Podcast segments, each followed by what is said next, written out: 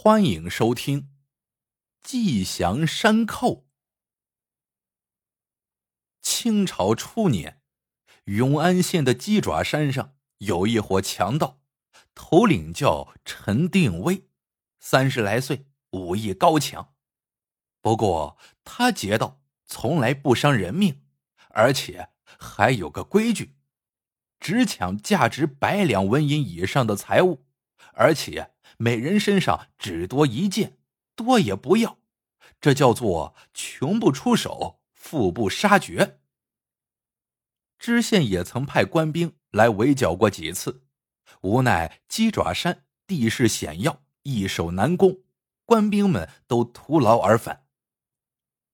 这一天，陈定威听说知县因无力攻山，已被撤职离任，于是摆上酒席庆贺。酒酣耳热之际，看守山门的兄弟忽然来报说，山下来了一人，自称是新任知县李怀，要进山求见。陈定威怔住了，不知李怀此番前来是何用意。不过他孤身一人，谅他也耍不出什么花枪，就吩咐打开山门，放他进来。不一会儿。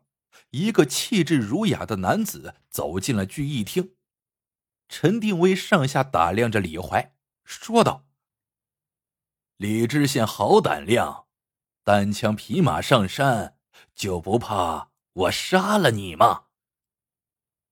李怀冷声笑道：“听闻陈头领是个英雄，从不伤人性命，何况我今天来。”乃是有要事与你相商。陈定威一听就明白了，李怀定是来招安劝降的。他哼了一声道：“今天任凭你巧舌如簧，我是不会动心的。”李怀微微一笑道：“下官口拙舌笨，也深知英雄不能为三言两语所打动。”我此番前来，是想和你下一个赌约。陈定威一听，顿时来了兴趣，问李怀要打什么赌。李怀说道：“明日我会派一个人带着宝物过山，如果这人能顺利把宝物带到县衙，你便输了；如果被你夺去，便算你胜。”陈定威一怔，问道：“胜又如何？输又怎样？”李怀道：“若你胜了，在我任期之内，绝不派兵围剿；若你输了，便要到县衙投案自首。”陈定威低头思忖，心知李怀能下此赌约，必有些心计。宝物不会轻易到手，可如果赌胜了，就能换来几年太平日子。他权衡一番，还是答应了下来。李怀站起来说道：“好，就这样定了。明天日落后，你到衙门来见我。”说罢，起身欲走。陈定威突然叫住了他：“慢。”不知你这宝物价值多少？寻常之物，我是不会出手的。李怀回道：“这东西价值不菲，对有些人来说更是无价可估。”陈定威点点头，又问：“如果你派出的人身上并没有宝物，事后却说是藏得深，我未发现。”我岂不着了你的道了？李怀说道：“说得好，我正要告诉你，此人所带宝物一定会被你亲眼看到，宝物就是在你的眼皮子底下带过去的。”陈定威一听，哈哈大笑起来，暗道：“这个李怀真是狂妄，明日自己一定要得到宝物。”转眼到了第二天，一大早，陈定威就下山守在路口，没有行人经过，他都要亲自搜查。中午时分，路口慢腾腾的走来一个老头。陈定威带着弟兄们拦住路口，老头吓得脸色苍白，连声叫道：“好汉饶命！好汉饶命！”陈定威厉声喝道：“我只要财，不杀人，你慌什么？”他看着老头，肩挎一只破烂的柳筐，身上别无他物，就问他筐里装的是什么。老头忙把筐子放下，陈定威一看，里面是一盆盆栽榕树。老头颤声道：“我是个花农，前几天山那边有户人家定下了这盆榕树，我今天给送过去。”陈定威仔细看了那盆榕树，觉得一切寻常，就点点头，示意老头走人。老头长吁了一口气，挎起筐子就要走。就在这时，陈定威突然看到地上撒了几片发黄的叶子。他心里奇怪：这盆榕树既然被人挑中，理应茁壮茂盛才对。可现在榕树叶子都枯黄掉落了，实在不合常情。想到此。他追上前去，一把夺过了老头的筐子。老头哀求道：“好汉，我是穷苦之人，身边除了这盆树，再没有其他财物了。”陈定威也不答话，忽然把整棵树抓起来，果然，榕树竟是没有根须的，难怪树叶会枯黄。陈定威看了看榕树粗大的枝干，冷冷一笑，掏出匕首，把树干剖开。不料树干都是实心的，里面并没有藏什么东西。陈定威有些意外，他又看了看花盆，发现盆中好像埋着什么。他掏出来一看，竟是一块拳头大小的人形何首乌。这就对了。斩断榕树的根须，就是为了在这小小的花盆中藏下这个东西。这时，老头央求道：“求求你，把何首乌还给我吧，这药要送到钱庄救人的。”陈定威不屑的道：“吃得起这种何首乌的，必是有钱人。”有钱人还怕买不到其他好药吗？老头无奈，只得说：“那我只能去告诉人家，叫他别等了，赶紧另寻良药。”说完，唉声叹气的朝前走了。陈定威望着老头的背影，忽然心中一动，莫非这老头？就是李怀派来的人，也只有他才能想出这么刁钻的主意。正思索着，忽然感觉手上黏糊糊的，原来何首乌不知什么时候破了一道口子，汁液流了出来。这时，旁边有个叫何三的兄弟叫道：“头领，我看这块何首乌是假的。”陈定威一惊，忙问怎么回事。何三答道：“我有个郎中朋友，听他讲，有人用鼠类冒充何首乌，两者外表相似无几，但假的汁多肉脆，表面光滑；真的何首乌表面褶皱不平。”陈定威还是疑惑：“既是鼠类。”又怎会长成人形？何三道，在鼠类生长的时候放下人形的砖模，就会长成这个样子了。陈定威恍然大悟，大叫道：“不好，那老头定是李怀派来的，枯榕树和假河手物都是他布下的迷阵，真正的宝物还在老头身上，我们赶快去追。陈定威带领手下飞奔追赶，转过一道山坳，果然见那老头一改颤巍巍的模样，正健步往前走。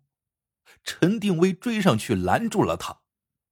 老头见了陈定威，脸色一下子白了，问道：“你们已夺了宝物，还追上来做什么？”陈定威微微一笑：“李知县果然有心计，幸好我身边能人多，不然真让你金蝉脱壳了。”老头知道身份已经暴露，也不隐瞒。叹口气道：“唉，陈头领有勇有谋，鸡爪山卧虎藏龙，我真是佩服。陈头领想必已知道真正的宝物是什么了。”陈定威道：“没错，宝物一定就是那只花盆。”说完。从柳筐中拿起花盆。如果是玉窑烧制，那可价值不菲。官窑烧制的器物都有名款，于是陈定威端起瓷盆朝底下看了看，可盆底光光的，什么都没有。陈定威心想：莫非名款刻在盆内？于是他把盆里的土倒掉。果然看到里面有几个字，看来是正品无疑了。陈定威拿起盆就要走，这时何三又在旁边道：“头领，我感觉咱们还是上当了。”陈定威一愣，忙问原因。何三指着老头远去的背影说道：“你看，柳筐是用来装花盆的。”现在花盆都被咱们拿走了，老头还背着那个破筐回县衙干啥呢？陈定威一听，猛拍脑袋，忙又追上老头，说道：“任你们诡计多端，都难逃我的法眼，快把柳筐拿过来！”老头怔住了，有些不敢相信的问。陈头领怎知这柳筐是宝物？陈定威冷笑道：“正所谓百密一疏，你把一只没用的破筐带回县衙，不是不打自招吗？”老头听了，长叹道：“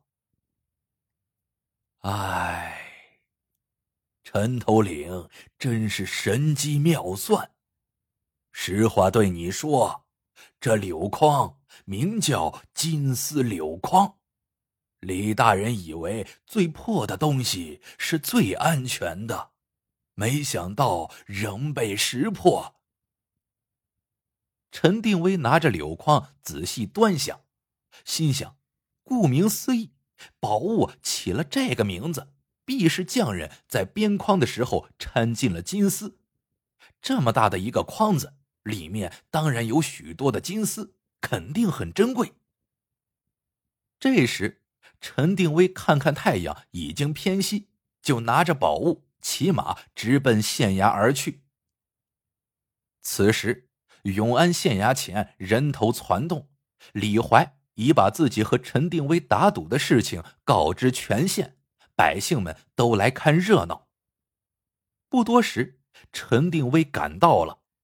他提着柳筐来到李怀面前，大声道：“李知县，你派出的人已被我拦下，宝物现在我手中，你说话可得算数。”围观的百姓一听此话，都愣了：一个破柳筐算什么宝物呢？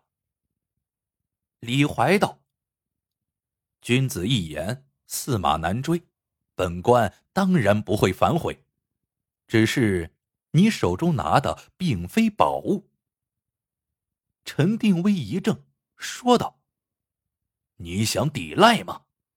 那老头已告诉我，这个筐子叫金丝柳筐，里面一定掺有金丝。”李怀笑道：“是否有金丝，一试便知真假。”说完，他叫人拿来火折，点着了柳筐。不一会儿，柳筐便烧尽了，地上除了一堆灰烬，根本看不到什么金子。陈定威吃了一惊：“难道我被老头骗了？”李怀摇头道：“他并没有说假话，这筐子是用一种叫金丝柳的柳条编织成的，所以才叫这名字。”只是这种柳条并不值钱。陈定威呆住了，茫然道：“那宝物究竟是何物？”李怀摇摇头道：“我可以告诉你，榕树、何首乌、花盆、柳筐，全是寻常之物。”陈定威道：“可行李中……”只有这些东西了，你不是说宝物就在行李中吗？而且是我能亲眼见到的吗？李怀道：“没错，宝物不仅为你亲眼所见，更已被你亲手丢弃。”说完，回头冲衙门内喊道：“王师爷，快把宝物呈上来！”一个人应声从里面走了出来。陈定威一看，原来王师爷正是那个老头。此时他手拿着一个袋子，袋子松开之后，陈定威迫不及待的探头一看，里面竟是一包泥土。陈定威失声叫道：“难道宝物竟是花盆中的泥土？”李怀点点头道：“这可不是普通的泥土，是海底泥，因采集困难，非常珍贵，是皇家贡品。这是本官上任前皇上赏赐给我的。”陈定威愣了愣，不服气的说：“皇家贡品又怎样？我可不信这泥土有什么妙用。”李怀点头叹道。我问你，你家里是不是有个身患重疾的老母？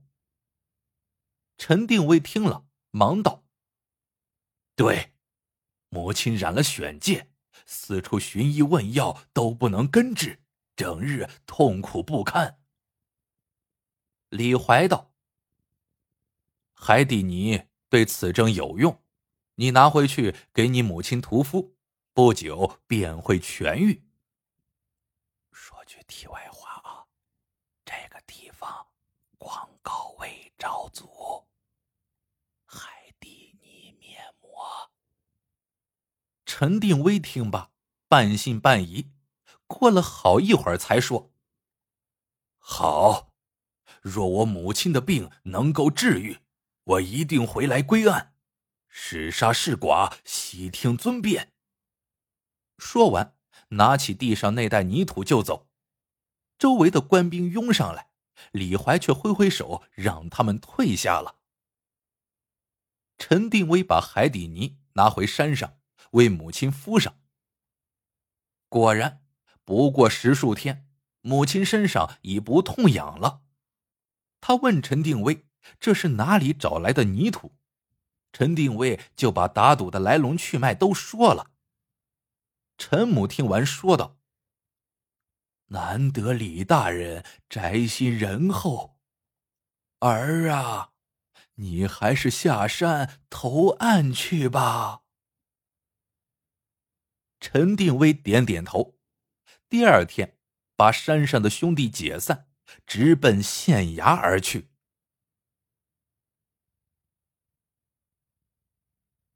好了，这个故事到这里就结束了。说句题外话，假如我是陈定威，打赌那天就是过去一条狗，我都得给他的毛剃了，才能让他走。呃，当然了，开个玩笑话啊。喜欢的朋友们，记得点赞、评论、收藏，感谢您的收听，我们下个故事见。